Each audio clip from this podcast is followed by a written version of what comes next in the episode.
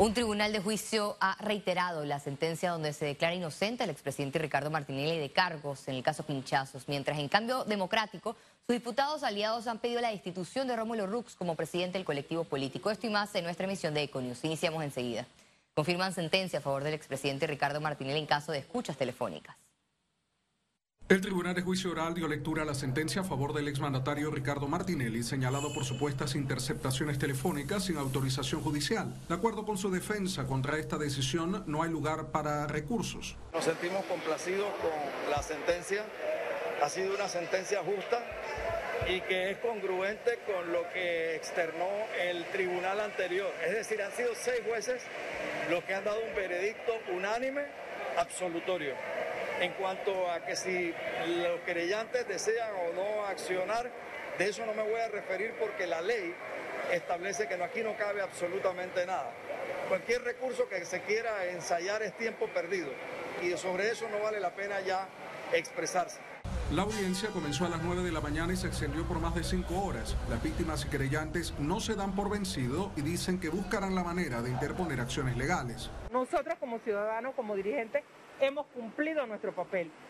Eh, le correspondía a las juezas tomar su decisión. Así que nosotros hoy estamos en estos momentos eh, estableciendo nuestro criterio y nuestra posición como siempre. Estamos analizando, como lo ha dicho mi clienta, la posibilidad de unos recursos. Eh, tenemos casi preparados pues unos, una demanda de inconstitucionalidad en corta de unos artículos pues que están insertos dentro del Código Procesal y que dan la cabida al recurso de casación. Eh, estamos explorando esas ideas y sí, es totalmente viable también irse a la justicia pues eh, eh, en otros países. Ricardo Martinelli fue declarado inocente el pasado 9 de noviembre. En agosto del año 2019, durante el primer juicio oral, se le declaró no culpable de los delitos ante la falta de pruebas. Sergio Rivera, Econews. Este miércoles, un grupo de diputados de Cambio Democrático presentaron ante la Fiscalía del partido una solicitud de expulsión de Rómulo Rux como presidente del colectivo y otras 14 personas que forman parte de la Junta Directiva. Seila Peñalba, abogada de los 15 diputados, entre ellos Yanivel Ábrego, explicó que la solicitud de expulsión de Rómulo Rux es de conformidad con los estatutos por presuntas irregularidades en el manejo de fondos del partido. Entramos en materia de salud. Panamá inició el proceso de vacunación de refuerzo para jóvenes mayores de 18 años. Las autoridades indicaron que no se necesita cita para acudir a los centros de vacunación. Cabe destacar que este refuerzo ya lo estaban recibiendo las personas de más de 55 años de edad y aquellos con enfermedades crónicas. Expertos indican que es importante reforzar el sistema inmunológico con esta dosis.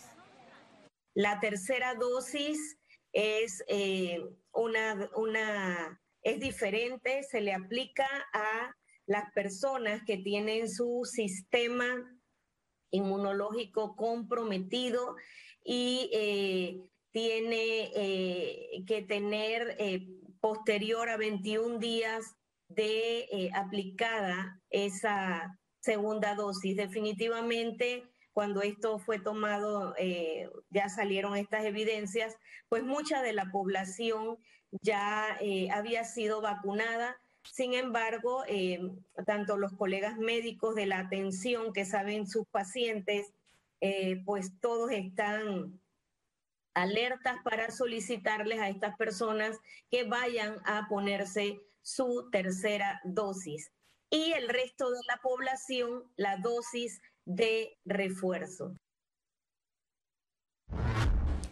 Panamá registró una positividad de pruebas COVID-19 de 3.4%. Veamos en detalle las cifras de MINSA. 476.611 casos acumulados de COVID-19, 268 nuevos contagios, 117 pacientes se encuentran hospitalizados, 21 en cuidados intensivos, 96 en sala. Se reportan 466.712 recuperados clínicamente un total de 7.352 fallecidos, de los cuales dos se registraron en las últimas 24 horas. Total de vacunas aplicadas, 5.993.771 dosis. Persisten críticas a proyecto de presupuesto del municipio capitalino para el 2022. La administración alcaldicia ha propuesto trabajar con 330 millones de dólares para el año 2022. El proyecto no es definitivo, pero es objeto de críticas por parte de los opositores. Hasta el momento no, hay, no, no había un sustento de por qué hacer un aumento tan significativo en funcionamiento cuando la ejecución e inversión ha sido tan baja. Que estén aumentando el gasto de planilla en una circunstancia en lo que debiera ocurrir es exactamente lo contrario, que se demostrara eh, capacidad de sacrificio, de control por parte de la administración, más bien reduciendo los gastos, no aumentándolos. Hay cuestionamientos ante un aumento en la planilla de la alcaldía capitalina para el próximo año. Y vemos que ha aumentado la planilla en funcionamiento y la, y la cantidad de plata que se ha aumentado la planilla y todavía está proponiendo que este presupuesto 2022 tenga un aumento de 400 mil dólares más mensuales adicional a los 400 mil del 2019 al 2021 que ha aumentado la planilla de la alcaldía. El aumento en la planilla de la comuna capitalina ha sido justificado por la vicealcaldesa Judy Meana.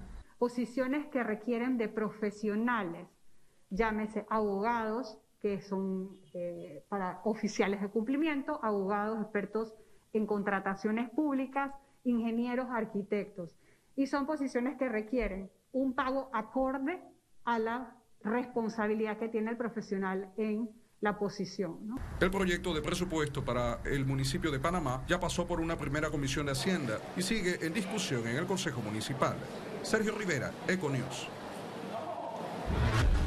Y luego de su instalación este martes, el Ministerio de Educación anunció que el Centro de Operaciones de las Escuelas 2022 se activará el próximo 2 de enero del 2022. Ahí ya se va a ver personal, se va a ver gente trabajando.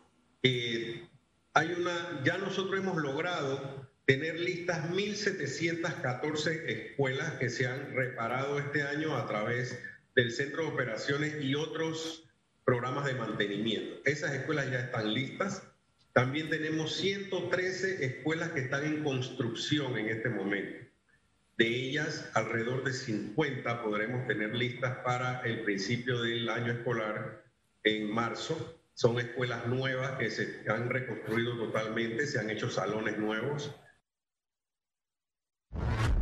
la Comisión de Presupuesto de la Asamblea Nacional aprobó un traslado de partida por 200 mil dólares este miércoles. En medio de escándalos, la directora de institución, Gloriela del Río, sustentó ante la Comisión de Presupuesto el traslado de partida para reforzar la flota vehicular.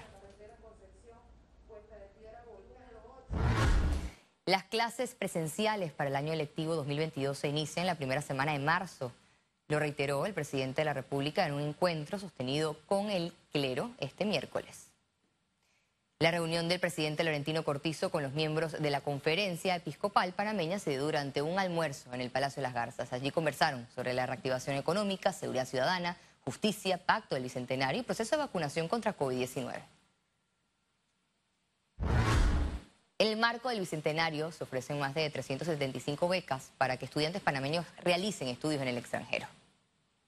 Hemos tenido muchas misiones diplomáticas que nos apoyaron e incluso ya estamos pensando qué podemos ofrecer para el próximo año para seguir aumentando y aumentando y pidiendo eh, más apoyo con, con, becas internacionales que tanto ayudan a los panameños. Pueden participar entrando a la página web, cada una tiene una fecha límite distinta, hay países distintos que están ofreciendo y son eh, cursos distintos. Entonces yo creo que lo ideal es dependiendo de lo que están entusiasmados, si es por ejemplo en tema ambiental o en inglés.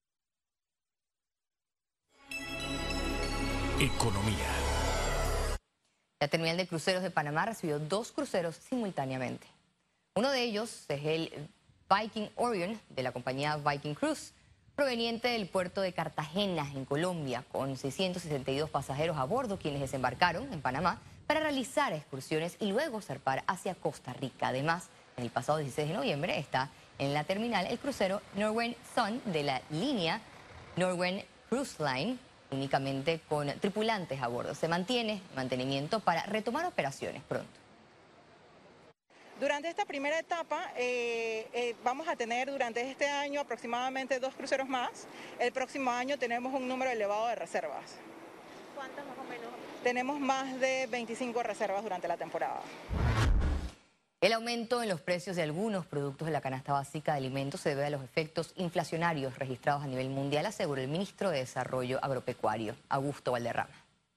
mientras mayor sea la demanda y menos la oferta, los precios suben.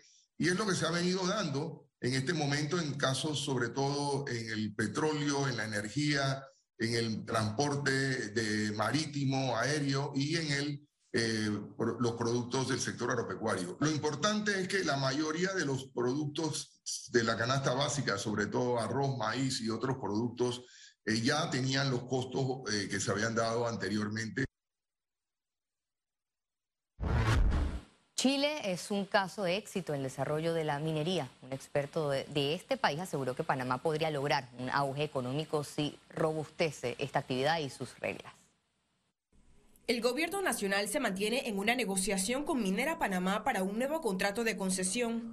Chile, un país con éxito en proyectos mineros, proyecta que a corto plazo Panamá puede tener grandes empresas dedicadas a esta actividad y aumentar la exportación de cobre y concentrados hacemos las cosas bien, la minería puede ser quizás más importante que el mismo canal. Entonces, eh, yo creo que a tomar esta oportunidad, a desarrollar también un ecosistema local de proveedores de clase mundial, que sean proveedores panameños.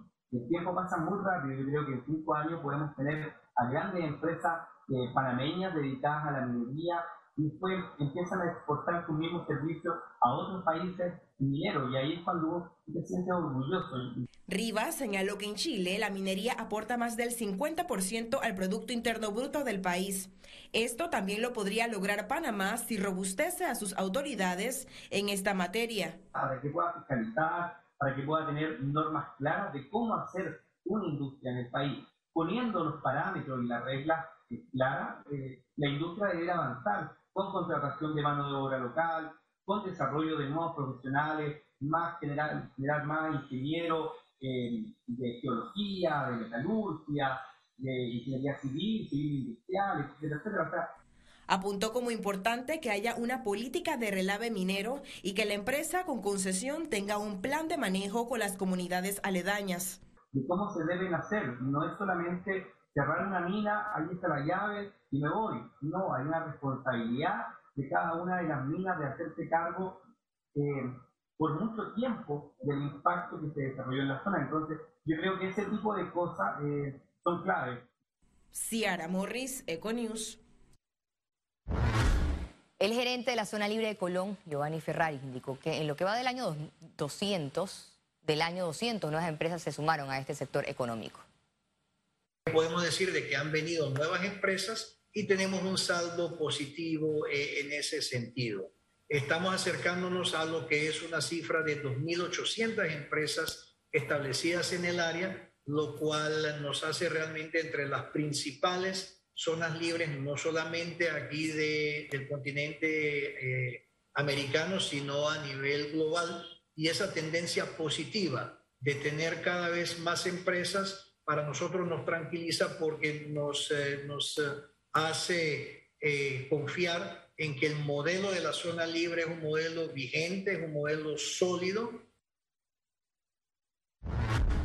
Panamá es el primer país de Centroamérica a implementar la botella de plástico retornable, le contamos. Se trata de una botella que se podrá utilizar hasta 25 veces con diferentes sabores de la bebida favorita del consumidor con una etiqueta removible. Esta botella universal es de la nueva línea de Coca-Cola FEMSA. La inversión, la inversión que hicimos eh, con parte de este plan fue alrededor de 7 millones de dólares en el 2021 solamente. Eh, y lo más importante es que el siguiente año vamos a venir con una ampliación del portafolio en todos los sentidos y esto tiene varios beneficios. ¿eh? Uno de los grandes beneficios es que uno de los compromisos que hicimos como, como sistema Coca-Cola es para el 2030 recolectar el 100% del plástico que colocamos en el mercado. La producción de esta botella inició este martes en Panamá y los clientes podrán encontrarla en el mercado nacional desde la primera semana de diciembre. Es, importante en el peso de la huella, eh, porque lo que, estamos, lo que está haciendo es que la botella sale de aquí llena y regresa vacía.